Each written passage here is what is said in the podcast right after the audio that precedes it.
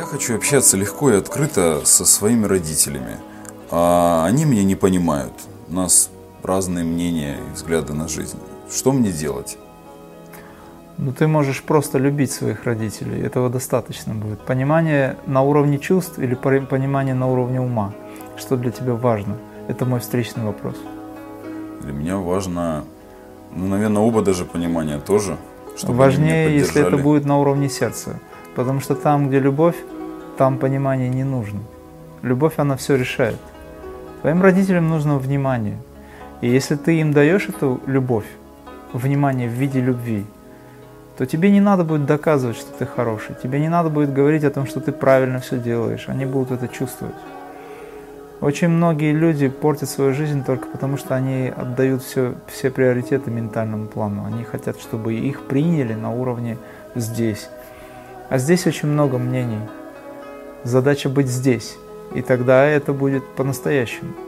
Человек, который идет энергией, духовной силой, все остальные его принимают только потому, что он идет искренне, потому что здесь истина.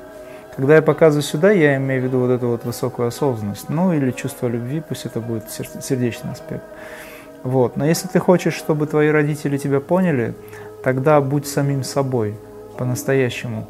И это состояние, оно вызовет в тебе ту энергию уверенности, которая в родителях отзовется. И тогда они перестанут за тебя беспокоиться.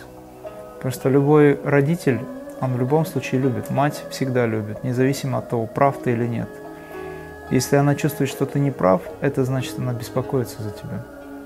Когда ты даешь эту силу уверенности, вот эту вот силу убеждения, тогда все решается. Опять же, это внутренний вопрос. Через любовь. Всегда только, да. Я хочу помочь своим родителям, а они не хотят меняться. Что мне делать? Мы не можем заставить людей э, делать так, как ты хочешь. Даже если это твои родители. Ты, опять же, обладая качеством сознания, качествами характера, можешь вдохновить своих родителей, своих близких людей на то, чтобы они шли не за тобой, но шли к самим себе – для этого нужно иметь качество. Эти качества характера позволят тебе также успокоиться и быть э, человеком, который просто любит и просто заботится о родителях. Но если ты хочешь, чтобы они занимались тем, чем ты занимаешься, то надо это преподнести не эгоистически, а дать в виде знания. Будучи в нейтральном состоянии, ты подаешь знания искренне. Они видят в тебе не того, кто заинтересован, чтобы они делали так, как ты хочешь. Потому что у них есть свое понимание этого вопроса. Все упирается в эго. Но эго, которое настроено на вдохновении, настроено на э, том, что называется саморазвитие, такое эго помогает человеку. Противном случае, конечно, эго все блокирует, потому что у меня свое мнение, у тебя свое мнение. Если мы живем от ума.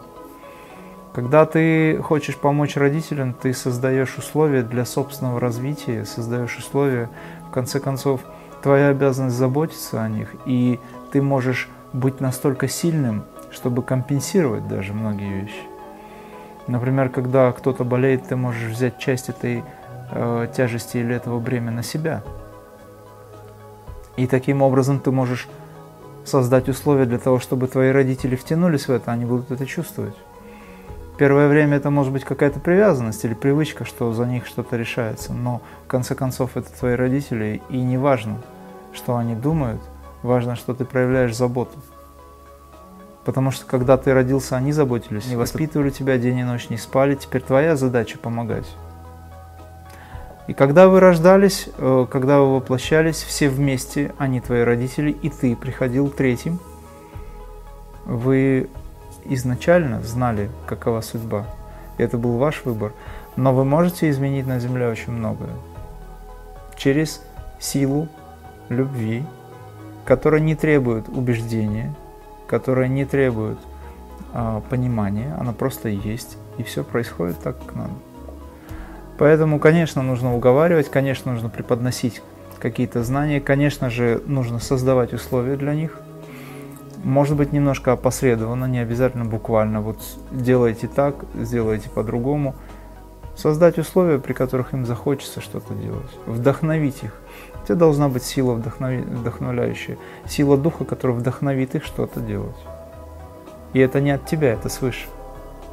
Тогда они внутренне будут чувствовать, что это не эго, что это свыше,